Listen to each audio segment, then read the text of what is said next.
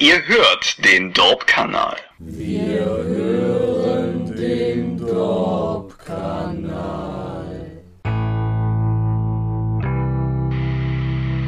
Zehn Episoden Dorpcast. Bleibt uns da mehr übrig, als irgendwelche Gags von den Simpsons zu klauen? Finden wir es heraus, heute in Episode 10, der ersten Jubiläumsepisode des Dorpcast.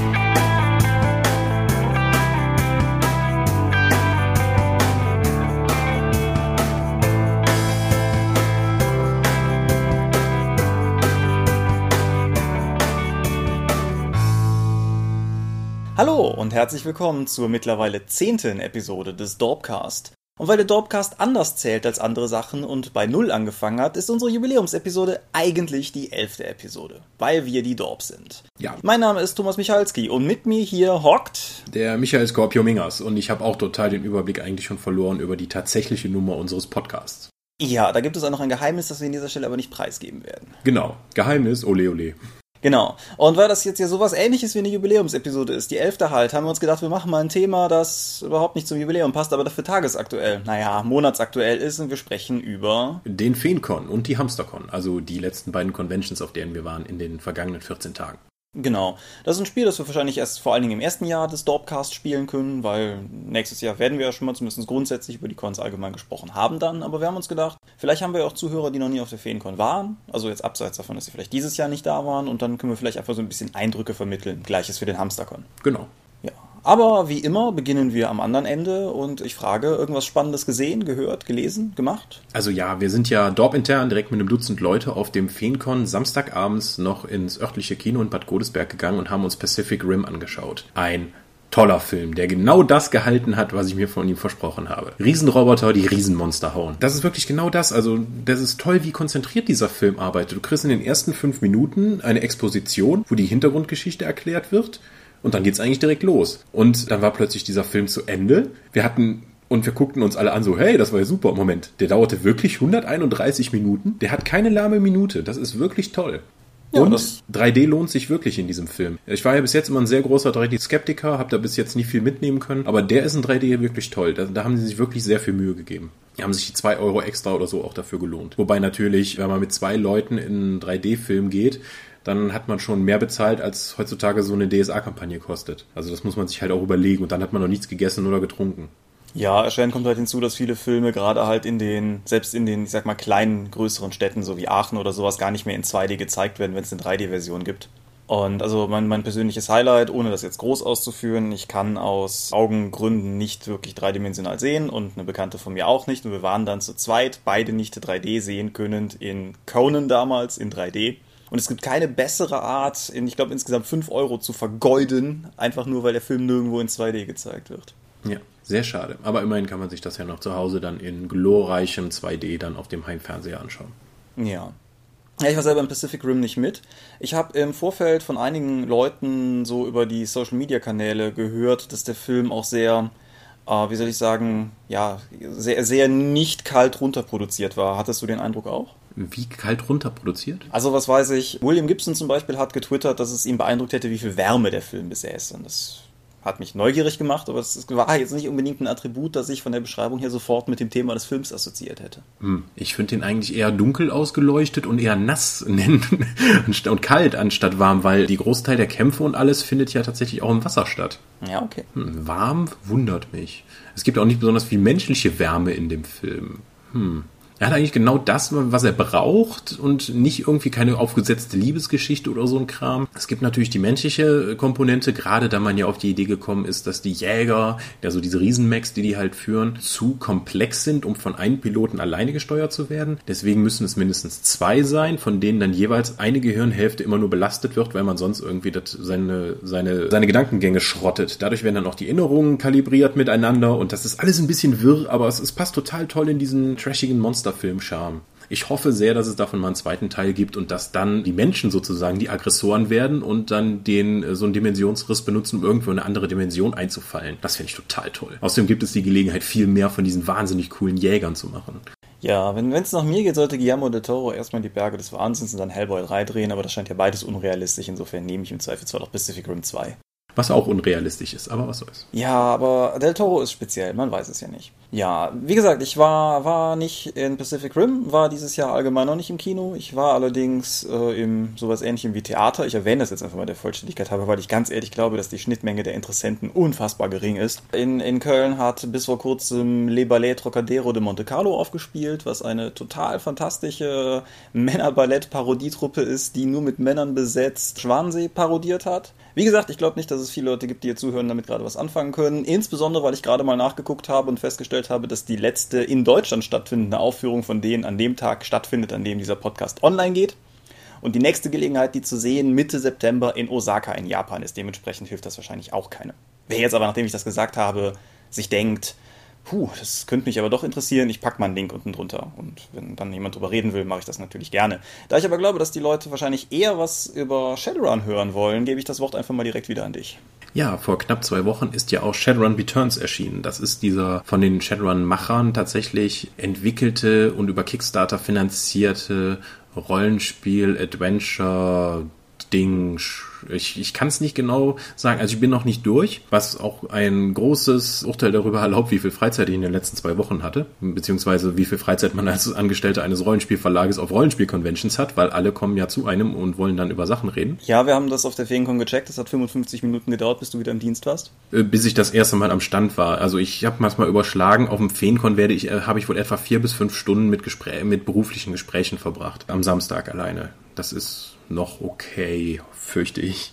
Aber zurück zu Shadowrun Returns das Shadowrun Returns spielt tatsächlich auch äh, in der, sagen wir mal, guten alten Zeit von Shadowrun, also um 2050. Das hat also, hat aber ein paar moderne Sachen. Also es kommt so ein Technomancer vor, glaube ich. Ich bin noch nicht so ganz so weit mit dem. Die ganze, äh, es gibt Hacker. Ich bin jetzt auf Dodger getroffen, den legendären elfischen Decker. Und allgemein, man merkt richtig, dass viele von den Urgesteinen dabei waren und dass die auch genau wissen, was sie tun. Es hat eine sehr dichte Atmosphäre, auch wenn die Grafik und die, die Sachen, die man eher sieht, eher steril sind. Es hat keine gesprochenen Texte, was ja für ein Spiel, was 2013 erscheint, wo selbst Handyspiele Sprachausgabe haben, völlig seltsam ist. Gerade wenn man bedenkt, wie viel Geld die über Kickstarter eingenommen haben, dass da nicht genug Geld da war, um zumindest ein paar der, um die Hauptcharaktere zu vertonen. Ist halt die Frage, ob das nicht vielleicht eine Designentscheidung gewesen ist. Weil es, es könnte ja eine Designentscheidung gewesen sein. Also es spielt sich insgesamt auch eher wie ein lineares Text-Adventure. Wenn man jetzt an die alte äh, Super Nintendo Shadowrun-Version denkt oder allgemein, wie man sich ein Rollenspiel vorstellt, dann wird man vermutlich stark enttäuscht werden,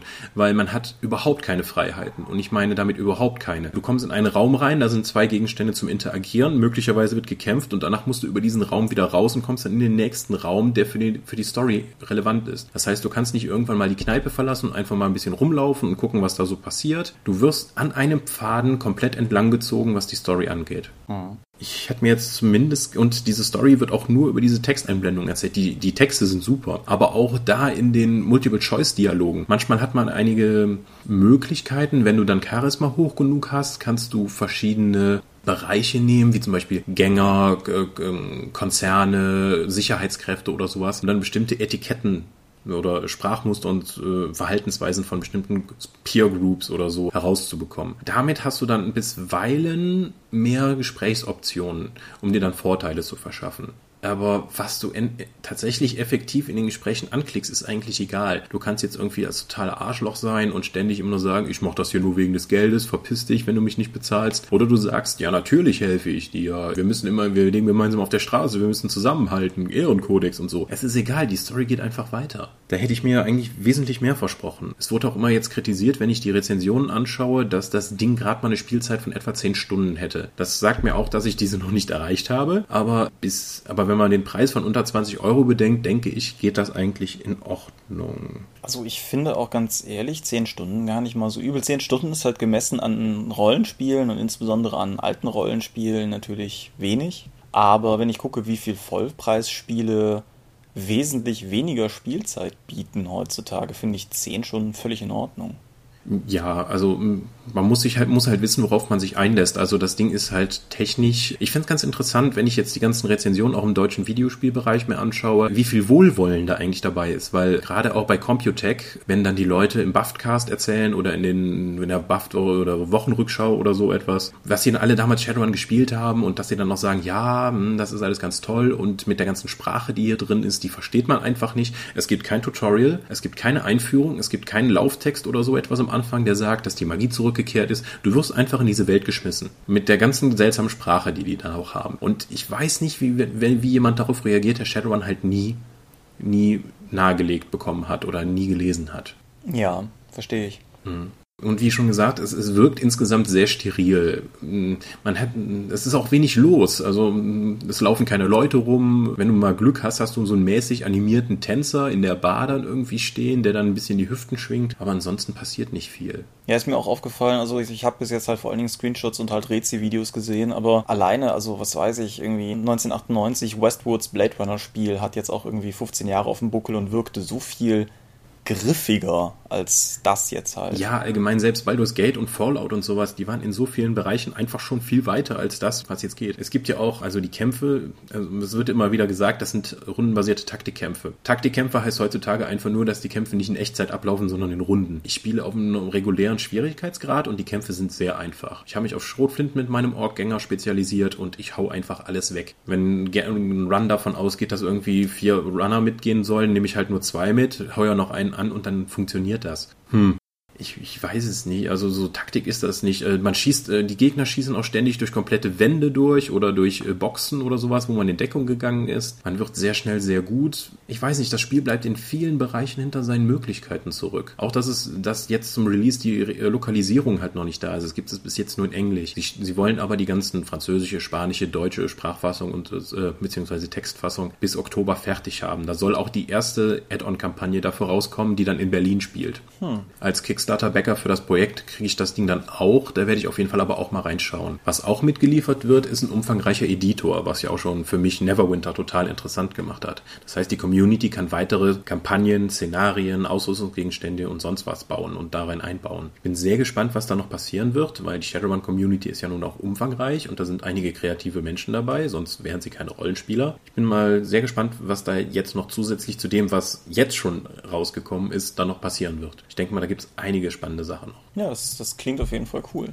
Würdest du generell sagen, dass es ein Spiel ist, das sich anzuschauen lohnt? Das kommt auf deine Erwartungshaltung an. Also wenn du an einer so eine Art Krimi-Noir-Geschichte interessiert bist und wirklich an der Geschichte und nicht so sehr an spielerischen Mechaniken, dann ist das was für dich. Du musst eine Menge lesen, es gibt einige Wendungen da drin, das ist eigentlich ziemlich spannend und ist eine tolle Geschichte. Wenn dich die wenn dich Action oder sowas interessiert oder du halt mehr geliefert bekommen möchtest, also anstatt jetzt bei dem Spiel musst du tatsächlich ein bisschen arbeiten, dann weiß ich nicht, ist es vermutlich eher nichts. Auch die, die, die mechanische Konstruierung de, der Quests und sowas ist immer sehr simpel. Wenn du jetzt mal, es gibt nur sehr wenige Nebenaufgaben, dann triffst du mal einen Ork, der sagt dann, oh, die Frau, die gerade ermordet wurde, die hat halt noch so eine tolle Halskette, die würde ich gern ihrer Mutter geben. Dann gehst du halt zwei Schritte zur Seite, nimmst die Halskette auf und gibst die dem.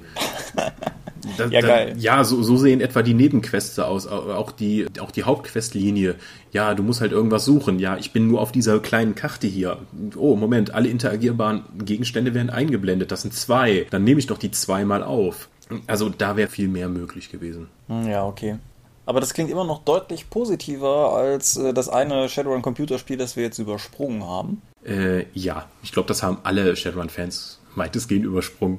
Wer eine Xbox hat und Xbox Live Gold Mitglied ist, hat derzeit die Gelegenheit, sich das Shadowrun Shooter Multiplayer Mistding kostenlos runterzuladen. Das ist Deutschland exklusiv, weil der Rest der Welt spielt gerade umsonst Crackdown. Da Crackdown aber in Deutschland mal wieder ein Opfer unserer fröhlichen Jugendschutzzensur ist, spielen wir halt stattdessen Shadowrun. Ich habe es jetzt nur angespielt, insofern sage ich das mal mit Vorsicht, aber ich fand es innerhalb der ersten 10 Minuten beeindruckend. Erstens, wie schwammig sich das spielt und zweitens, wie unfassbar wenig das mit Shadowrun zu tun hat. Es ist fantastisch, oder? Dass plötzlich Zwerge zu den besten Zauberern werden, weil sie eine hohe Wildenskraft haben und halt noch sich sogar Cyberware einbauen können und trotzdem noch zaubern. Jeder kann zaubern. Es gibt Wiederbelebungsbäume, weswegen man, wenn du jemanden halt auch umschießt, musst du seine, musst du noch weiter auf die Leiche draufhalten, damit die eben zerfetzt wird und dann nicht mehr wiederbelebt werden kann, was total tolle Spielmechanik ist. Wenn man auf Trolle schießt, dann wachsen ihnen Knochen aus der Haut, um sich zu schützen. Es ist, es gibt keine Orks, schrecklich. Aber es gibt äh, Konzerne, Elfen, aber das sind nicht die aus dem Spiel. Ach nee, es, es gibt, glaube ich, einen Konzern und dann gibt es halt diese Rebellen und um, es geht halt um Capture the Flag Flaggen, Artefakte von irgendwas. Es gibt ja nicht mal eine Story oder sowas. Es ist halt ein reiner Multiplayer-Shooter, wenn du die Tutorial-Mission verlässt. Ja, und selbst die sind ja nicht wirklich Missionen, sondern eher sowas wie, guck mal, wenn du jetzt den linken Bumper drückst, dann teleportierst du acht Yards nach vorne. Hm. Ja, oder hier kannst du dich durch Wände teleportieren, auch total Shadowrun. Ja, aber also das ist dann wiederum der Punkt, selbst wenn es nicht, wenn es nicht mal die Shadowrun-Lizenz wäre, es funktioniert ja nicht mal gut. Also die, der Teleporter ist Teil des ersten Tutorials, weshalb ich den relativ exzessiv habe ausprobieren können und der macht halt eine Menge Dinge. Teilweise ist er völlig fummelig zu spielen, weil du teleportierst halt in die Richtung, in die du dich gerade bewegst, was irgendwie in die grundsätzlichen Himmelsrichtungen ja noch geht, aber sich nach oben oder unten zu teleportieren ist schon eher fummelig. Und dann bin ich halt teilweise trotzdem wieder vor Gegenständen rausgekommen oder völlig desorientiert, ganz woanders. Und nee, also. Ja, aber so sollte noch ein besonderes Feature des Spiels erwähnen. Das ist nämlich ein Cross-Plattform-Titel. Das heißt, die PC-Leute können auch äh, gegen die Xbox-Leute antreten, theoretisch. Da das äh, die PC-Leute aber wesentlich besser mit der Maus zielen können, gibt es dann ein paar Balancing-Anpassungen, sodass die Xbox-Leute einfach zäher sind, gegen, wenn PC-Mensch auf sie schießt. Was total krude ist. Also, nee, Shadowrun ist. Ich, meine Vermutung ist immer noch, dass sie das Spiel damals unter dem Label Shadowrun rausgebracht haben, um die Lizenz nicht zu verlieren. Ich denke mal, bei den meisten dieser Lizenzen muss man halt innerhalb von x Jahren ein Spiel rausgebracht haben, sonst verfällt die Lizenz. Und die dachten sich, okay, wir haben jetzt, wir müssen diesen Netzwerkcode mal ausprobieren, wir haben noch diese Lizenz, lass uns das da kombinieren. Ja, das Ding war ja auch mehr oder weniger, glaube ich, ein Release-Titel der 360, oder? Hm, Release-Titel weiß ich nicht. Äh, kann sein, um vielleicht eine Technologie zu zeigen, die dann nachher auch nie wieder benutzt wurde. Meines Wissens, nee, also ich glaube, das ist so ein Spiel, über das man als Shadowrun-Fan und als Videospiel-Fan, glaube ich, gerne mal den Mantel des Schweigens breiten kann. Ja, aber wie gesagt, wer, wer Xbox Live Gold-Mitglied ist und eine gehörige Portion Schmerzlust verspürt, ja, das ist die Gelegenheit. Ich hab, bin aber inzwischen tatsächlich mal gekommen, auch mal wieder ein Buch zu lesen, beziehungsweise wow. bin immer noch dabei. Ich habe mir jetzt mal Just a Geek von Will Wheaton geholt. Das ist sozusagen seine Lebensbeichte oder sowas, was ist mit ihm passiert, nachdem er bei Star Trek sozusagen gekündigt hat, weil er nicht mehr als Wesley Crusher unterwegs sein wollte und weil er sich dachte, hey, hey, ich habe bei Stand By Me mitgespielt und ich war Wesley Crusher, ich mache jetzt hier richtige Filme und ich, ich will mich nicht auf Star Trek festlegen, im zarten Alter von 17 oder so. Und dann ist ja zehn Jahre nichts passiert und er schildert in diesem Buch eigentlich sehr lustig, aber auch bewegend und eindrucksvoll, äh, was das mit ihm gemacht hat. Also die ständige Unsicherheit, die, dass man keinen Job bekommt, dass man immer wieder vertröstet wird, dass er Sicherheit bei seiner Frau findet und bei seinen beiden Stiefkindern, was für mich jetzt endlich auch dadurch erklärt, wer die letzte Tabletop-Episode gesehen hat, wo sie die Siedler von Katan in der Star Trek-Variante spielen.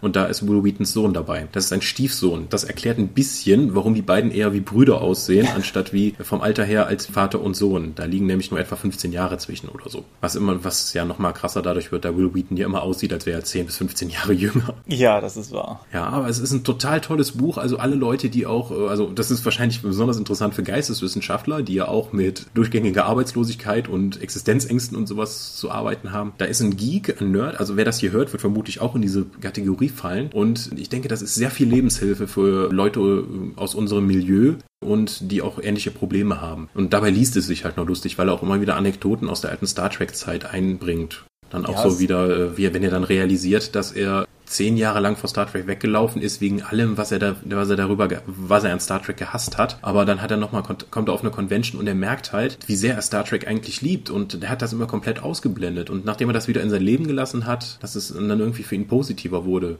Und er hat auch so alternative alte Egos für sich erstanden, die eins, was immer allen recht machen soll und eine, was dann immer äh, bedauert, dass Star Trek hinter sich gelassen hat. Und das sind halt Sachen, die immer so depressiv auf ihn einwirken und ihn beeinflussen. Das verknüpft er dadurch, also grundsätzlich ist das Buch darum aufgebaut, um seine alten Blog-Einträge. Er hat ja schon relativ früh mit Bloggen angefangen. Es ist stellenweise auch jeder auch sehr technisch darauf ein, was da eigentlich passiert ist und wie er sich das selbst beigebracht hat und wie ihm das auch geholfen hat und wie es beeinflusst hat und wie ihn das Feedback seiner Leser und Fans, die dann erst gekommen sind, halt auch zu dem Menschen gemacht haben, der er dann ist. Man muss dazu sagen, das Buch ist von 2004. Da gab es ganz andere technische Möglichkeiten als heute. Ja, das ist richtig. Ja, also die, die Blog-Einträge reichen auch von 2001 bis, muss ich mal gucken. Und das liest sich auch so, so, so spaßig. Also wenn man nochmal so zurückschauen will, wie sah eigentlich die Welt 2001 aus und was ist da alles passiert? Seine Erfahrung am Set von Star Trek Nemesis. Ja, also ich kann Just a Geek wirklich nur empfehlen. Das, das lohnt sich wirklich. Nicht nur als einfach Geekbuch, sondern auch so, also sozusagen als Lebenshilfe. Ja, es greift vielleicht auch ein ganz interessantes Thema auf, über das ich äh, mit David Grassoff auf der Feencon noch gesprochen habe, was ich jetzt hier nicht weiter groß anreißen will. Aber wir haben ja darüber gesprochen, so am, ab welchem Punkt man anfangen kann, sich für bekannt zu halten jetzt, jetzt sind wir alle keine Will Wheatons, nicht mal ansatzweise. Wir, wir haben auf der Feencon rumgewitzelt, dass wir wahrscheinlich irgendwie Y-Promis wären oder so. Ähm, ich finde das immer eine interessante Frage, weil wir haben das halt auch auf, auf Cons manchmal, dass Leute irgendwie hinkommen und irgendwie ja gut Bücher unterschrieben haben wollen, das ist noch okay, oder irgendwie mit einem von uns fotografiert werden wollen oder so. Und ich finde es immer ganz spannend zu sehen, dass die damit verbundene völlige Unmöglichkeit, das selber einzuschätzen, halt nicht aufhört, wenn man so jemand wie Will Wheaton ist. Das, das fasziniert mich halt durchaus schon. Ja. Ich fand auch sehr schön den Artikel, den Artikel, den er geschrieben hat, wo er seine erste Lesung hatte. Und er, er kam gerade an und die Frau, wo die Lesung stattfand, kam auf ihn zu und meinte, wir haben deine Bücher nicht mehr, wir haben alles verkauft. Hast du noch welche dabei? Und er dann glücklicherweise auf den Rat seiner Frau gehört hat und den Anzug zu Hause ließ, um weitere Bücher einzupacken, was auch eine großartige Geschichte ist. So, hey, äh, ich will, ich muss doch einen Anzug, das ist meine erste Lesung. Quatsch, die Leute, vor denen du liest, du bist dir ein Held, wenn du das Trockdar-T-Shirt anziehst und nicht irgendwie im Anzug auftauchst. Hm, ich hatte das Trockdar-T-Shirt schon eingepackt, aber das sagte ich hier nicht. das ist, also, das macht echt Spaß zu lesen, ja. Aber Will Wheaton ist sowieso eine sympathische Gestalt. Ja, ja wir, können ja einfach mal die letzte Tabletop-Episode unten verlinken. Erstens, damit die Leute sehen, von wem du geredet hast. Und mhm. zweitens, damit die Leute einen Einstieg haben, weil Tabletop allgemein lohnt sich auch. Ja, das ist eine wunderbare Sendung auf YouTube. Gut. Kann man für umsonst gucken. Ja, genau. Das, das, das sollte man ja auch gar nicht, gar nicht oft genug äh, betonen, dass es mittlerweile unfassbar viel guten, kostenlosen bzw. werbefinanzierten Content gibt. Und ja, ja, aber nicht nur auf YouTube. Ich meine, ich habe jetzt schon mehrere Filme über netzkino.de oder net oder so gesehen, wo die tatsächlich die Rechte für die Filme geholt haben und dann über Streaming dann Leuten anbieten. Und da gibt es vier Werbeunterbrechungen mit jeweils einem Werbespot. Die haben auch ganz viel von Asylum-Films und ähnlichen Trash und sowas, aber also Kram, den ich halt gerne schaue. Und das ist für mich ein super Angebot. Da schaue ich Wahnsinn, da schaue ich, bin ich gerne bereit, vier Werbespots über mich ergehen zu lassen, wenn die dafür Geld bekommen und mir den Film zur Verfügung stellen. Ja, es ist auch gerade äh, ganz spannend, äh, kommen wir heute wirklich vom Hölzchen aufs Stöckchen, die Green-Brüder, also John und Hank Green, der, der eine Autor, der andere Internet irgendwas, haben jetzt auch eine neue Plattform gestartet, erstmal für, für sich und Bekannte, wo Leute sozusagen ihren Content abonnieren können und das Abo kostet nichts, aber die Leute können sozusagen freiwillig angeben, dass es sie was kostet. Also sozusagen, weil sie wollen keine Werbung schalten, weil sie halt der Meinung sind, dass Werbung eigentlich für keinen gut ist. Also eigentlich nicht mal für die Leute, die halt sozusagen die Werbung schalten, weil ich meine, wir kennen das ja alle. Wenn YouTube mal gerade wieder eine Phase hat und jedes einzelne Video hat denselben Werbespot davor, das schafft keine Kundenbindung. Das schafft höchstens Hass. Und deshalb haben sie halt versucht, eine, damit sozusagen mal ein alternatives Modell aufzustellen. Ich komme gerade, weil es auch in keinster Weise irgendwie angedacht war, ums Verreck nicht drauf, wie das gute Stück heißt, aber ich verlinke es unten und schreibe dann dran, was es ist. Ja, das wäre so eine Idee von dem guten alten Mäzenentum, wo man einfach gesagt hat, hör mal, Künstler, ich finde das gut, was du machst. Hier hast du Geld, mach das mal weiter. Und zwar zu meinem Ruhm und meiner Ehre und ich kann das beeinflussen. Das gab es sogar im Rollenspielbereich. Also vor ein paar Jahren hat der Wolfgang Bauer, ein sehr bekannter D&D-Mensch, halt gesagt, okay, ich mache jetzt hier mein neues Setting und ich schreibe ein paar Abenteuer und sowas und äh, das finanziere ich darüber. Äh, da, ihr könnt halt sagen, okay, ich mache jetzt hier so ein Mäzenentum für, für diesen Autor und dann könnt ihr damit, äh, dann schreibe ich halt die Sachen, die ihr haben wollt. Ich ja. weiß nicht genau, ob das so jetzt so durch die Decke gegangen ist, aber es ist so ein Prä-Kickstarter-Gedanke. Ja, ich, ich glaube halt auch persönlich immer noch, dass Leute, die grundsätzlich gewillt sind, für Content zu bezahlen, auch für Content bezahlen als Wertschätzung, auch wenn sie nicht müssen.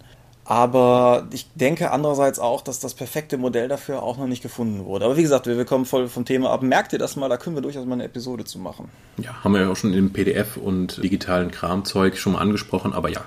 Ja, Dorpcast spricht über Mäzenatentum, das klingt irgendwie gut. Nee, ich habe nämlich noch ein Buch, das ich ganz schnell durchdrücken will, weil es so albern ist. Vor irgendwie zwei Wochen zum ersten Mal drüber gestolpert und seitdem hat das irgendwie auch jeder Zweite im Internet offensichtlich schon bemerkt. Das ist ein hübsches Buch erschienen namens William Shakespeare's Star Wars.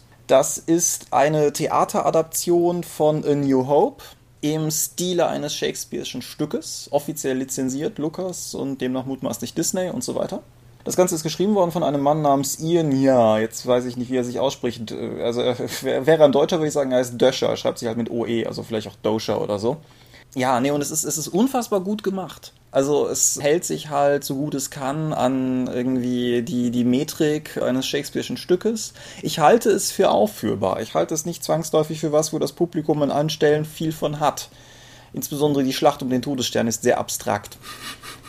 Aber ähm, es, ist, es, es beginnt halt alleine, es beginnt in einem klassischen Sonett und beginnt halt mit den Versen It is a period of civil war. The spaceships of the rebels striking swift from base unseen have gained a victory over the cruel galactic empire now adrift. Und da hat es mich. Und äh, wenn man das Buch vor sich liegen hat, es ist wunderschön, es ist irgendwie grob A5, glaube ich. Es hat Federzeichnungen, wie so klassische Shakespeare-Ausgaben dazu neigen, die zu haben. Wenn man den Schutzumschlag, der auch so eine Federzeichnung hat, abnimmt, ist da drunter, sieht es aus, als wäre es abgewetztes altes Leder. Wer an sowas Spaß hat, das ist mutmaßlich auch mal wieder nicht jeder, aber wer an sowas Spaß hat, das Ding kommt um die 10 Euro, wenn man es irgendwie über Amazon oder so bezieht. Also, ich weiß gar nicht, ob es einen Dollarpreis hat. Ja, es kostet 14,95 Dollar. Ähm, also wer an sowas Spaß hat, ist auf jeden Fall ein guter Lacher. Und gerade weil halt auch jeder, jeder zweite Nerd mutmaßlich Star Wars eh mit voller Textlänge ins Hirn tätowiert hat, kann man halt auch sehr gut die ganzen Nuancen wertschätzen, weil man einfach die, die Vorlage so präsent hat. Gut. Ja. Feencon. Feencon. Feencon. Ja, Feencon. Ein, sollte man vielleicht am Anfang mal sagen, Feencon ist eine Convention von der GFR, der Gilde der Fantasy-Rollenspieler, die jetzt schon seit vielen, vielen Jahren in Bonn-Bad Godesberg veranstaltet wird. Ja. Äh, also ich selbst bin seit mehr als zehn Jahren, glaube ich, jetzt jedes Jahr da gewesen. Ja, muss noch, zur Schulzeit war ich schon da. Das ist also mehr als zehn Jahre her. Ja, ich bin auf jeden Fall auch schon zu Schulzeiten da gewesen. Irgendwie so in der Abiturzeit das erste Mal. Ich war aber nicht jedes Jahr da. Ja, das ist sehr schade, denn ich finde, die FeenCon halte ich immer noch für eine der familiärsten Cons. Also es ist auch deswegen interessant, weil dort vor allen Dingen sehr viel gespielt wird. FeenCon ist tatsächlich eine Con, wo man äh, sich halt Freunde treffen kann und man setzt sich hin und spielt. Ja, ich finde, was ich an der FeenCon faszinierend finde, das habe ich auch die Tage noch im Internet geschrieben, was ich faszinierend finde, ist, dass sie einerseits groß ist. Sie ist nicht RPC groß, aber nichts ist RPC groß. Aber sie bringt es halt schon auf tausende Besucher. Ähm, ja, also nach offiziellen Angaben waren es dieses Jahr 2200. Nach glaubwürdigen Angaben glaube ich aber eher 1500. Über ja, beide Tage verteilt. Aber selbst wenn es die 1500 wären, das merkst du halt nicht. Also du merkst es dahingehend, dass es nie leer ist und dass du halt auch irgendwie immer wen findest, dass es nicht langweilig wird, aber es, es wirkt halt nicht wie, eine, wie ein Massenauflauf, sondern es hat ein sehr, es schafft es, dieses Feeling von einer kleinen Con zu behalten und nur zu skalieren, anstatt irgendwie groß zu werden. Das mag ich sehr. Mhm. Ja, ich bin auch jedes Jahr wieder sehr gerne da. Nicht nur wegen der Kaffee-Flatrate und äh, allgemein der, der, den vielen Hallos und Hi, wie geht's, äh, sondern einfach auch, weil die Atmosphäre gut ist. Sei es nun von den Begrüßungstüten am Eingang. Dieses Jahr gab es, glaube ich, keine Superspiele dabei, wie es oder Rollenspielprodukte aus Restbeständen, wie es die letzten Jahre gab. Bis äh, über die zwei Tage konstant durchspielen, bis zur äh, traditionellen Schlussversteigerung, die immer ein großer Spaß ist und wo man auch einige Schnäppchen machen kann den Bring-and-Buy-Flohmarkt total super. Da bin ich zumindest ein paar Sachen hier mal endlich losgeworden, die sich schon seit Ewigkeiten rumlagen. Sogar eine VHS-Kassette. Es kauft noch jemand VHS-Kassetten? Ja, von The Birdcage. Offensichtlich hat die jemand von Euro mitgenommen. Na gut. Ja, irgendwer hat mir versucht, vor Ort die alte Vampire-Serie Kindred the Embraced auf VHS aufzuschwatzen. Ja. Ich habe aber widerstanden. Verständlich. Ja. Da gibt es irgendwo in den Untiefen der Dorpen Artikel dazu, wie wir mal versucht haben, die zu gucken. Aber das führt jetzt schon wieder vom Thema weg. Nein, aber Stände ist vielleicht sowieso noch ein ganz interessantes äh, Stichwort, weil die, die FeenCon ist halt auch in der Größe, dass es so die üblichen Verdächtigen gibt. Also so irgendwie der, der, der eine Ulysses, Pegasus, Heidelberger. Ja, und dann halt irgendwie so den, den, was ist das immer noch der Fantasy, Fantastic Encounter vorne? Das ist der Fan-Eng, ja. Ja, ich der halt und äh, Redaktion Fantastik war auf jeden Fall da. Und was es da auch gibt, das ist vielleicht auch für den einen oder anderen interessant, seit vielen Jahren sehr verlässlich sind zwei Antiquare mehr oder weniger da, die halt alte Science-Fiction- und Fantasy-Bücher mit sozusagen anbieten und äh, weiß ich nicht, wer so ist wie ich, der kann da potenziell sehr viel Geld lassen, weil die haben halt wirklich die, die ganzen alten Schätze irgendwie aus, aus alten Heine Fantasy und, und, und Goldmann Fantasy Science Fiction Reihen. Und ja, also auch, auch da durchaus vielleicht einfach mal lohnen, drüber zu gucken, weil man kriegt das ganze Zeug natürlich auch im Internet, aber es ist irgendwie auch schön, in den Büchern einfach mal blättern zu können. Ja, ich habe letztes Mal bei so einem Händler ein, einen Science-Fiction-Roman aus der Playboy-Reihe geholt. Äh, also das, das hat mich irgendwie überrascht. Also scheinbar war in den 70ern hatte Playboy so eine Science-Fiction-Romanreihe. Oh ja, das vielleicht bekannteste, was in dieser Reihe erschienen ist, ist die Romanveröffentlichung von Star Trek der Film gewesen. Beeindruckend. Ja. Aber das war noch eine andere Zeit und Science Fiction ging da richtig gut. Ja, Science Fiction ging da richtig gut und, und hatte halt irgendwie, also irgendwie war Science Fiction, ich, ich finde, die war damals anders. Ich kann das nicht genau festlegen, aber so, dass das Ganze irgendwie ist es war irgendwie weniger festgelegt, weil heute hast du halt so einerseits die, die Dystopie Science Fiction mit ihren kleinen Nachbarn, dem Cyberpunk, und du hast halt irgendwie so die Space Opera Science Fiction und so. Und das, das hat sich so, so Schubladen gebaut. Und ich habe bei vielen alten Sci-Fi-Veröffentlichungen so den Eindruck, dass es total egal war. Dass halt auch irgendwie, wenn die diese Science-Fiction-Reihen hatten, einfach dann halt jeden Monaten oder jede, alle 14 Tage ein Science-Fiction-Buch rauskommen musste. Und die haben halt einfach gebracht. Ja, und die Leute haben die gekauft, weil äh, das war aber auch noch äh, eine sehr na, äh, sozialkritischer oder auch naive Science Fiction. Ich habe ja auch Invasion der Supermenschen gelesen. Ich glaube, das ist sogar aus den 50ern oder sowas, den Roman, den ich da ergattern konnte. Der hat auch so, in, der ist so ganz anders als alles, was man heute so lesen kann. Ja, also ist vielleicht sowieso ein guter Tipp, wer mal die Gelegenheit hat, guckt da mal drüber und kauft vielleicht einfach mal ein, zwei Sachen, die ganz interessant aussehen. Lasst euch nicht von komischen Titeln abschrecken, weil es gehört zur deutschen Science Fiction der 70er und 80er Jahre dazu, dass Büchernamen hatten, von denen vielleicht nicht mal der, der sie ausgesucht hat, weiß, warum es so heißt. LSD-Astronauten, lieber Philipp K. Dick. ja. Ja, oder Sturm aufs Universum von Alfred Bester ist auch so einer. Ja, nee, aber wie gesagt, also das ist auf jeden Fall auch einer der Gründe, weshalb ich immer gerne auf der Feencon bin, weil es einfach eine tolle Gelegenheit ist. Auch vor allen Dingen die Händler wissen auch durchaus Bescheid. Das hat zwar den Nachteil, dass Dinge, die selten sind, auch Geld kosten, aber hat umgekehrt den Vorteil, dass wenn man da hingeht und sagt, ja, ich suche hier folgendes hier und jenes obskures Buch, die wahrscheinlich auch wissen und wenn sie es nicht da haben, dann vielleicht wissen, ob sie es im Lager haben und das ist auf jeden Fall, auf jeden Fall auch ein Pluspunkt. Mhm. Du warst zur Versteigerung am Sonntagabend nicht mehr da, ne? Äh, nur noch, ich habe die ersten drei Produkte oder so gesehen. Ah, ich hatte nämlich, ich habe mich mit einem der Versteigerer, der auch so ein deutsches Paket äh, von Rollenspielprodukten haben wollte, gegenseitig dann noch hochgeboten. Aber das war eine tolle Gelegenheit, mal das neue Sundred Skies Compendium und den Abenteuerband für Space 1889 und zwei Traveler-Produkte von 13 Mann für knapp über 20 Euro zu bekommen. Das war nicht schlecht. Oh, also allgemein macht es auch einfach Spaß, den Leuten zuzusehen und die, wie die die ganzen Sprüche reißen über die seltsamen Produkte, die da oben noch rumliegen. Ja, auch, auch wenn ein, ein Teilstudent in mir noch immer jault, jedes Mal, wenn, wenn die versuchen, Englisch zu reden. Aber das wissen sie ja mittlerweile selber und betonen es auch noch. Genau, das ist ja Teil der Unterhaltung. Ja. Äh, wir haben noch gar nicht über den Außenbereich geredet. Ja, der Außenbereich. Man könnte jetzt sagen, ist vor allen Dingen für Lapa interessant, weil da gibt es halt, aber eigentlich ist es für alle interessant, die irgendwie Alkohol und Essen zu schätzen wissen. Essen vor allen Dingen, ja ja, diese, dieser Pizzaersatz, die, die, wie heißen die bei denen? Bei dieser oh, Mittelalterbäckerei? Ich hab's auch vergessen. Rahmschnitten? Ja, so ähnlich. Oder also so. Rahm, Rahm ist richtig, aber Schnitte, glaube ich, falsch. Hm. Ja, total großartig. Das ist an sich nur so eine, so eine hohe Mini-Pizza mit äh, verschiedenen Belägen drauf. Und oh, die ist so lecker. Oder ja, Stockbrot. Stockbrot und es, es gibt halt traditionell immer so eine Grillbude draußen die äh, dieses Jahr günstigerweise zum Ausklang der Veranstaltung irgendwie noch Würste hatte, die sie quitt werden wollten, die dann verschenkt wurden. Fand ich auch sehr nett. Es, es gibt halt auch drinnen den Messehalle Bad Godesberg, Essenszugang. Mh, mm, das ist auch nicht schlecht, aber der kostet halt Stadthallenpreise. Also wer, wer sozusagen, also draußen ist leckerer und in der Regel auch günstiger. Ja. Hast du denn es geschafft, dieses Jahr auf der FeenCon etwas zu spielen? Nein, natürlich nicht. Natürlich nicht. Ich hingegen habe mir fest vorgenommen, auf der FeenCon zu spielen und habe das auch durchgezogen. Was hast du gespielt? Ich habe gespielt. Ich habe endlich mal die Gelegenheit genutzt, das Tabletop War Gods of Ägyptus zu spielen. Das ist ein regimentsbasiertes äh, Tabletop-Spiel, was aber, äh, wie der Name vielleicht vermuten lässt, in so einer Art mystischem Ägypten spielt. Das heißt, man hat so Tierarmeen, so so Horus-mäßig und äh, was es da sonst noch alles gibt. Also humanoide Körper und dann Tierkopf obendrauf. Ich hatte das, ich hatte, das ist ein total tolles Setting. Ich hatte vor Jahren schon mal das Buch dazu gelesen. Das könnte man eigentlich so, wie es in dem Tabletop-Buch die Hintergrundbeschreibung ist, auch als Rollenspielquellenbuch verwenden. Wenn ich kurz einhaken darf, das finde ich ohnehin bei Tabletops als selber nicht Tabletop-Spieler immer wieder spannend, wie viel Hintergrund da teilweise mitkommt. Ja, also gerade Infinity als Science-Fiction-System, das hat so einen geilen Hintergrund, war ein sehr komplexes Regelsystem, aber was, aber alleine die Hintergrundgeschichten zu den einzelnen Fraktionen und den, der Entwicklung der, der Welt, der Welten da zu lesen, ist total spannend. Aber ja, äh, nochmal zu Wargods of Ägyptus zurück. Also Wargods hat sich ja darüber hinaus auch jetzt aktuell durch einen sehr erfolgreichen Kickstarter nicht nur von Ägypten, also es gibt nicht nur Ägypten, es gibt dann noch irgendwie so eine nördliche Variante mit Wände Wendigos und Nordmännern und jetzt vor allen Dingen griechische und römische Gottheiten und Halbgötter. Das Besondere äh, an dem Wargods-Spiel sind die Kriegsgötter,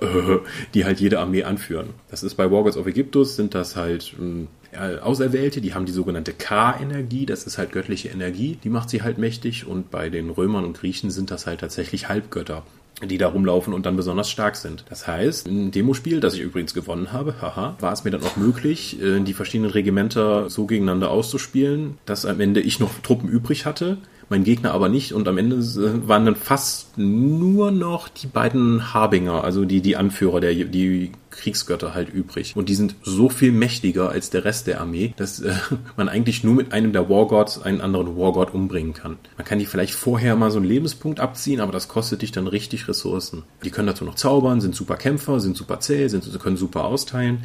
Das finde ich ein bisschen problematisch an dem Spiel, wenn, die, wenn diese Wargods zwar bestimmt wären, aber nie so übermächtig.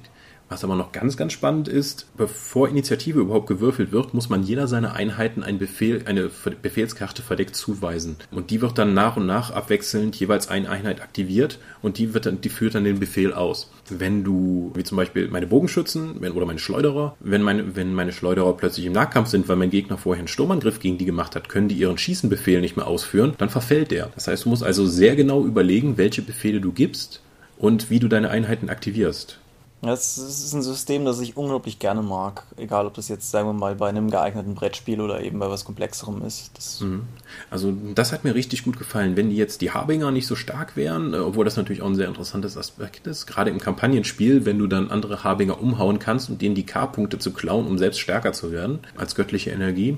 Ja, also ich könnte mir durchaus vorstellen, das nochmal zu spielen. Gibt leider nur in Zinn. Das macht natürlich bei mehreren Regimentern die Anschaffung ein bisschen teurer, aber du kannst eigentlich eine turniertaugliche Armee selbst für unter 200 Euro aufstellen. Wie hoch ist die Einstiegshürde? Also ist das was, wo ich mich auch mit einem unwissenden Kumpel hinsetzen könnte, um das zu spielen? Oder ist das schon eher was, womit man sich ein bisschen beschäftigen sollte, um den vollen Gewinn zu haben? Also für mm, sich selbst ist schwierig für mich einzuschätzen nach 20 Jahren Tabletop. Ich denke, es ist durchaus machbar. Es gibt auch eine deutsche Ausgabe davon, zumindest von den Wargods of Ägyptus. Das heißt, das, das sollte die Einstiegshürde nochmal ein bisschen senken. Ja, ja. Dann habe ich noch gespielt von Smiling Monster Games. Das ist so ein kleiner Spieleverlag, der durchaus auch mit dem Aachener Spielmix beziehungsweise jetzt der Würfelkiste verbandelt ist. Die haben auch Guided Lands als Universal-Tabletop rausgebracht. Das hat mir nicht so toll gefallen. Die hatten jetzt aber als neues Produkt zur FeenCon zum Beta-Testen dabei eine Art Kartenspiel, dessen Namen ich leider vergessen habe. Dort ging es dann auch darum, auf einem fixierten Feld mit Karten, die äh, Territorien darstellten und besondere Eigenschaften machten, auslösten, dann Einheiten zu platzieren und den Gegner dann nach und nach auszulöschen löschen. War ganz spaßig, weil es halt so ein sehr starkes Steinschere-Papier-Prinzip hatte. Wie zum Beispiel, hey, ich mache roten Schaden, du hast eine rote Panzerung, das heißt, ich kann dich damit angreifen, du hast aber eine gelbe Panzerung, ich mache roten Schaden, das heißt, ich komme mit dem da nicht durch. Ah, so rum. Ja, das, ähm, das heißt, einige Einheitentypen sind halt dann, können, sehen an sich erstmal stark aus, können aber durch die Situation, wie sie gerade auf dem Feld ist, dann halt nicht sinnvoll eingesetzt werden. Da musst du dann was anderes ausdenken. Du hast pro Runde ein paar Aktivierungen, die kannst du ja nutzen zum, Nachzie äh, zum Nachziehen von Karten, zum Angreifen oder zum Bewegen deiner Einheiten auf dem Feld, um weitere Territorien zu erobern. Um den Gegner einfach zu was, äh, entweder um eigene Territorien zurückzuerobern oder dem Gegner welche wegzunehmen, damit der da seine Fähigkeiten nicht auslösen kann. Ich hätte es schöner gefunden, wenn man jede Einheit nur einmal aktivieren könnte. So habe ich zum Beispiel das Spiel dadurch gewonnen, dass ich eine Einheit, die gerade sehr gut passte, gespielt habe, diese dreimal angreifen ließ und damit alle gegnerischen Einheiten umbringen konnte. Hm, ich habe die Marines gespielt, mein Kontrahent hatte die irgendwelche teleportierenden Aliens. Beide haben sie sehr unterschiedlich gespielt, hatten, hatten unterschiedliche Taktiken. Werde ich mal im Auge behalten, dieses Spiel. Mal gucken, wie sich das dann auch verändert, wenn, wenn verschiedene Fraktionen, die geplant sind, dann gegeneinander antreten.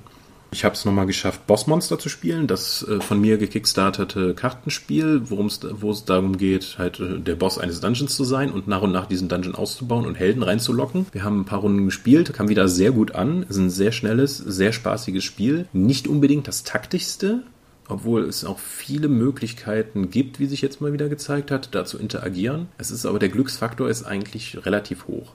Das macht es aber auch sehr schnell. Gerade durch, äh, weil die Helden, die ankommen, nach einer Zeit kommen halt äh, legendäre Helden, die sind doppelt so stark, geben aber auch doppelt so viele Punkte. Das Spiel ist halt vorbei. Anders als so Munchkin oder sowas, was sich ja tatsächlich ewig hinziehen kann, hat dieses Spiel direkt ein konkretes Ende.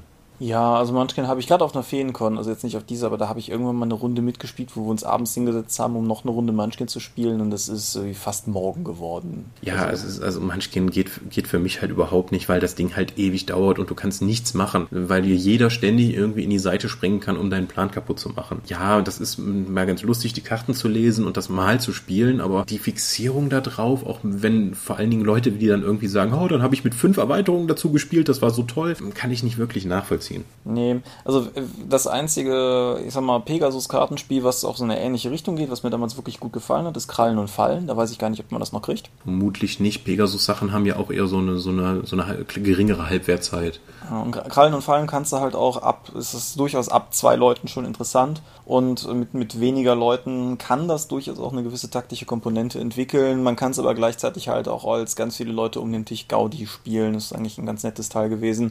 Ich setze das mal mit auf die Liste von Dingen, die ich nachgucke. Und falls es das noch gibt, packen wir einen Link unten drunter. Ja, bei Truan ist ja damals auch äh, Messerwetzen, Monsterhetzen erschienen, was Richtig. auch so ein bisschen auf dem Munchkin-Mechanik basiert, aber so B-Movie-Atmosphäre vor allen Dingen verbreitet. Ja. ja. So äh, bei allem, was du aufgezählt hast, hast du eigentlich auch Rollenspiele gespielt? Nee, tatsächlich nicht. Das dauert ja doch, oder? Habe ich? Nee, habe ich nicht. Habe ich erst später auf dem Hamstercon, aber da bin ich noch gar nicht. ähm, was ich auf dem Feencon noch, ich hatte den totalen Retro-Flash und hab, da waren Excalibur-Miniaturen vor Ort. Die haben damals Fearless produziert, vor einigen Jahren. Fearless ist ein Skirmish-Tabletop, das heißt, man hat nur so eine Handvoll Figuren und man schickt die gegen die Handvoll Figuren von seinem Kontrahenten. Was Besonderes an dem ist, die Figuren sind wirklich, wirklich individuell. Das heißt, sie haben unterschiedliche Treffungs Trefferzonen mit unterschiedlichen Lebenspunkten. Es gibt abstreichbare Munition, die man auch dann im Kampagnenspiel nachkaufen muss und wo die sich auch verbessern. Ja, also das habe ich vor über zehn Jahren gespielt, ohne selbst eigene Miniaturen mal zu, gehabt zu haben. Mein Freund das sehr intensiv gespielt hat. Wir hatten damals viel Spaß damit und ich dachte mir, ich hatte den totalen Retro-Flash und wollte das einfach wieder haben und habe dann erstmal für Hamille Euro eine Starterbox dann geholt mit drei limitierten Figuren, die dabei waren und ein paar Ninjas. Ich werde das nochmal mir genauer zu Gemüte führen und dann nochmal einen kleinen Bericht dazu abliefern, denke ich, wie sich das jetzt gehalten hat, spielerisch. Also optisch ganz miserabel. Also das wäre selbst in den 90ern nicht mehr durchgegangen, was da an Farben verbraten wurde oder auch wie das Heft gelayoutet ist. Also einfach mal die Vorgeschichte in den Randbalken mit reinzuschreiben, weil es sonst nicht passt, ist hu. Ja, aber ja, gut. Noch genauer reinschauen und dann was dazu schreiben, kann ich, kann ich vom Feenkorn her sozusagen auch was anführen, nämlich DSAs Lieber Liturgium, was so auf den ersten Blick ein unfassbar schönes Buch geworden ist. Ich habe mir sagen lassen, dass es in DSA-Kreisen teilweise diskutiert wurde. Da habe ich noch nicht reingeguckt, weil ich es erstmal selber sozusagen vollständig zu Gemüte geführt haben will, bevor ich mir andere Meinungen ranhole. Aber da werden wir auf jeden Fall auf der Dorp auch noch was zu bringen, gerade auch mal wieder in, in die Richtung von Buch versus PDF, weil das Buch bundelt ja ganz praktisch hm. auch. Also das Liturgium ist an sich ja das, also wie es gedacht ist, ist eigentlich nur die Sammlung aller Liturgien jetzt mal in einem Band, wie das Liber Cantiones halt ist. Ja, aber es ist halt äh, ganz interessant, weil ein paar neue dazugekommen sind und ein paar Errata, soweit ich weiß, drin sind. Ja, also sind die alle neuen, die jetzt in den Vademeken bis jetzt drin waren und auch in den kommenden Vademeken drin sein werden. Da hat man schon mal ein bisschen vorgearbeitet gearbeitet. Das heißt, wenn man irgendwie Götterwirker oder sowas äh, am Spieltisch hat, dann kann das durchaus sinnvoll sein. Wobei vielleicht auch die PDF-Ausgabe dann irgendwie interessanter ist, wenn man effektiver und nicht so dieses haptische Erlebnis nicht haben möchte durch das Buch, sondern einfach eine effizientere Sache, dass man sich nur die Liturgien dann ausdruckt, die der eigene Gott tatsächlich dann, die man für den eigenen Gott wirken kann und die sich ausdruckt und dann sein eigenes kleines Lieber dann baut. Ja. Muss jeder selbst wissen. Aber ansonsten, um es vielleicht noch insgesamt aufzugreifen, so dass das Thema Neuerscheinungen für, also sozusagen für, falls das äh, jemand sonst ähm, so noch nicht kennt. Die, die, große Abgrenzung, sagen wir mal, RPC und Spielemesse zu den anderen ist halt, dass RPC und Spielemesse sehr traditionelle Erscheinungstermine von Produkten sind oder von, von Produktvorboten, weshalb wir bei dem RPC Dorpcast halt auch sehr viel über die Schnellstarter reden konnten. Das gilt halt für die Feencoin in keinster Weise. Dementsprechend gibt es halt auch sozusagen keinen Neuerscheinungsblock jetzt in dem Thema, falls das irgendwer, falls sich da wer gewundert hat. Nee, also ich glaube, das Einzige, was jetzt so neu war, war dabei, es war Spuren der Verheißung eine Woche im Vorverkauf, also eine Woche bevor sie in den regulären Verkauf kam. Also diese Dungeon-Anthologie für das schwarze Auge war da. Aber ja, ja. Das ist jetzt nicht der, der System Seller. Was ich mir auch habe sagen lassen, ist, dass irgendwie mehr oder weniger alle angekündigten Shadowrun 5 Runden aus Mangel an Interesse nicht stattgefunden hätten. Das konnte ich aber nicht verifizieren. Das wurde oh, das mir nur mehrfach am Stand so erzählt. Das würde mich überraschen. Also auf dem Hamstercon haben die Shadowrun 5 Runden, glaube ich, alle immer stattgefunden. Achso, aber komm, hast du noch was zum Feencon? Ich glaube spontan tatsächlich nicht. Ich habe ja die meiste Zeit nur im Stand gesessen. Okay, dann komme ich mal kurz zum Hamstercon. Der war letztes Wochenende, also am 3., 4. August. Sieht richtig aus, ja, ja. Ja. Und das ist auch eine kleine Convention in Mörfelden bei Frankfurt. Das ist ja nicht relativ, das ist eine vergleichsweise in der Nähe von mir. Da fahre ich keine Dreiviertelstunde hin, was inzwischen für mich keine re relevante Entfernung ist. Da sieht man auch mal wieder, wie sich das Empfinden von Entfernungen und Zeiten ändert, wenn man im Taunus lebt, im Vergleich dazu in einer zivilisierten Gegend. Äh, ja, Mörfelden auch so ein kleiner, sehr gut organisierter Con. Also du hast da jede Menge Leute von dem entsprechenden Rollenspielverein rumlaufen, die dir auch immer gerne hilfreich zur Seite stehen. Samstagabends wird immer gegrillt, wenn man dann vorab was bestellt hat, weil das Fleisch wird immer dann nur in der Menge geholt. Kann man sich dann auch sowas vorbestellen, so Steaks und Grillkäse und sowas. Da wird das in einem Samstagabend dann gemacht. Und es gibt ein Salatbuffet, was man, wo man sich einkaufen kann. Ein Salatbuffet mit so vielen leckeren Salaten. Ich weiß nicht, warum nicht mehr Cons das machen, aber das ist so super. Also essen kann man schon mal auf der Hamstercon sehr gut, spielen aber auch. Also das ist auch so ein kompletter Spielecon. Was mich dieses Jahr sehr überrascht hat, es war, sagen wir mal, die Hälfte bis zwei Drittel war, waren die Spielrunden von Pegasus und Ulysses Supportern, die halt pa äh, Pegasus Brett- und Kartenspiele präsentiert haben, aber auch eben Shadowrun 5 oder Werwolf-Runden und äh, auf Ulysses Seite Schicksalspfade und Pathfinder, wobei auch noch die Pathfinder Society, die ja nicht von zu Ulysses erstmal gehört, auch noch Runden dort geleitet hat. Also, hu, da gab es einiges. Ich war selbst vor Ort, um Iron Kingdoms zu spielen. Haha, ich habe tatsächlich nochmal Rollenspiele gespielt. Ein spannendes Spionageabenteuer, wo wir als äh, vom Spionagenetzwerk aus Ort, das ist so eine Art äh, Schottland, dann nach Kador mussten, was so eine Art Russland ist, um dort einen irgendeine Person Daten zu entwenden, die für die Kriegsführung dann wichtig sein könnten. Das waren Warjack-Aktivierungscodes. Äh, also das war auch so eine Spionagegruppe, in die ich keinen der vorgefertigten Charaktere genommen habe, sondern eher einen trollblütigen Krieger mit Kriegsbaden, einen Todesrufer, der die Möglichkeit hat, mit seiner Stimme Köpfe zum Explodieren zu bringen. Passt natürlich hervorragend in eine Spionagegruppe, aber es hat tatsächlich gepasst und es hat auch sehr viel Spaß gemacht, auch wenn die Runde mit den sechs bis sieben Stunden etwas lange gedauert hat, aber wir hatten auch zwei lange Pausen drin, worunter, wo die unter anderem ein Spieler genutzt hat, um zwischendurch mal zu duschen. Das hatte ich glaube ich auch noch nicht. Wie viele Leute gehen so auf den Hamstercon? Ähm, schwierig zu sagen. Also es ist auf jeden Fall wesentlich kleiner als die Feencon, aber ich würde sagen, über die zwei Tage kommt das durchaus über den dreistelligen Bereich. Okay. Da fehlen mir. Also es ist jetzt keine sowas wie der Drakon oder so, der auch schon, also drei, vier Runden, die dann aktiv, wo Freunde sich treffen und zusammenkommen. Der Hamstercon bietet tatsächlich mehr. Das siehst du ja alleine dadurch, dass halt Pegasus und Ulysses Supporter dann zahlreich vor Ort waren. Mhm, deshalb war ich auch doch hellhörig geworden, weil ich ihn bisher auch ein bisschen kleiner im Kopf hatte, aber ja gut. Du sprachst gerade die Con-Rundenlänge an. Wie, wie ist da eigentlich? Also im, im, Prinzip hast du schon gesagt, du befürwortest eher kurze Con-Runden, oder? Ja, ich würde immer so sagen, nach vier Stunden oder so kappst du. Mhm. In amerikanischen Cons ist das ja sogar so, dass du Slots hast, wo du dein Abenteuer einträgst und wenn die, deine Zeit vorbei ist, ist das Abenteuer vorbei. Ich finde das durchaus passend, weil ich möchte auf Cons eigentlich nicht die endlos Runden, ich möchte, ich möchte nicht die Runden haben, die ich halt zu Hause habe.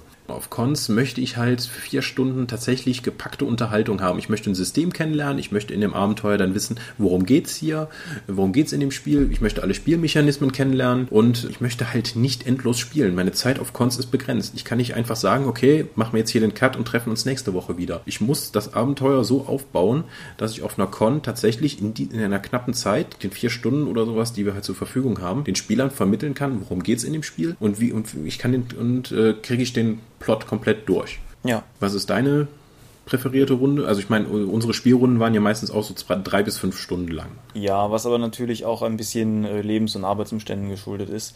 Nein, also ich mag jetzt privat durchaus auch lange Rollenspielrunden. Da habe ich durchaus auch meinen Spaß dran. Aber auf Cons sehe ich es genauso wie du. Ich finde, also manchmal sieht man so Con-Aushänge, dann steht dann da schon irgendwie Länge circa elf Stunden. Nee, also wenn, wenn man davon ausgeht, dass irgendwie viele Cons, wie zum Beispiel auch die Feencon, halt den Freitag nicht mitnutzen, sondern halt von Samstag auf Sonntag gehen. Und dann hast du halt insgesamt, was weiß denn ich, 36 Stunden Aufenthalt da.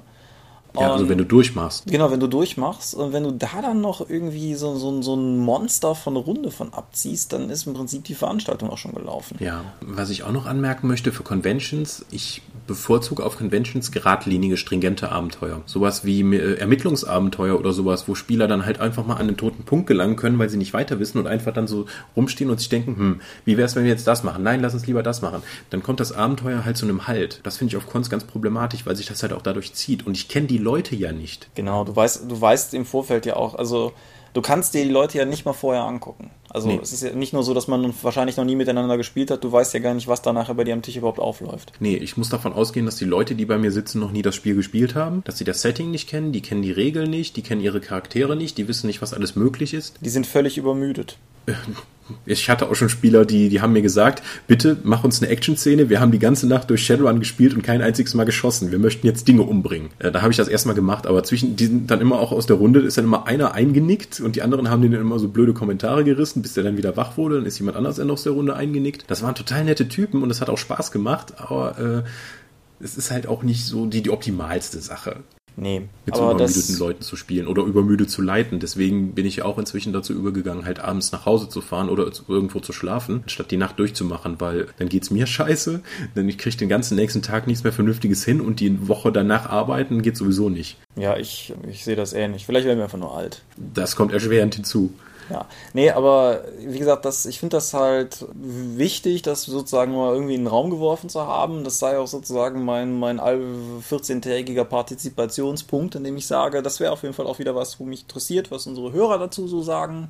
Spielt ihr gerne exzessiv auf Cons? Irgendwie samstags um 10 Uhr anfangen, sonntags um Mittag aufhören? Oder wollt ihr lieber viele kleine Sachen haben?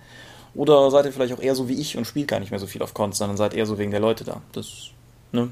Sei, sei hier mit in den Raum geworfen.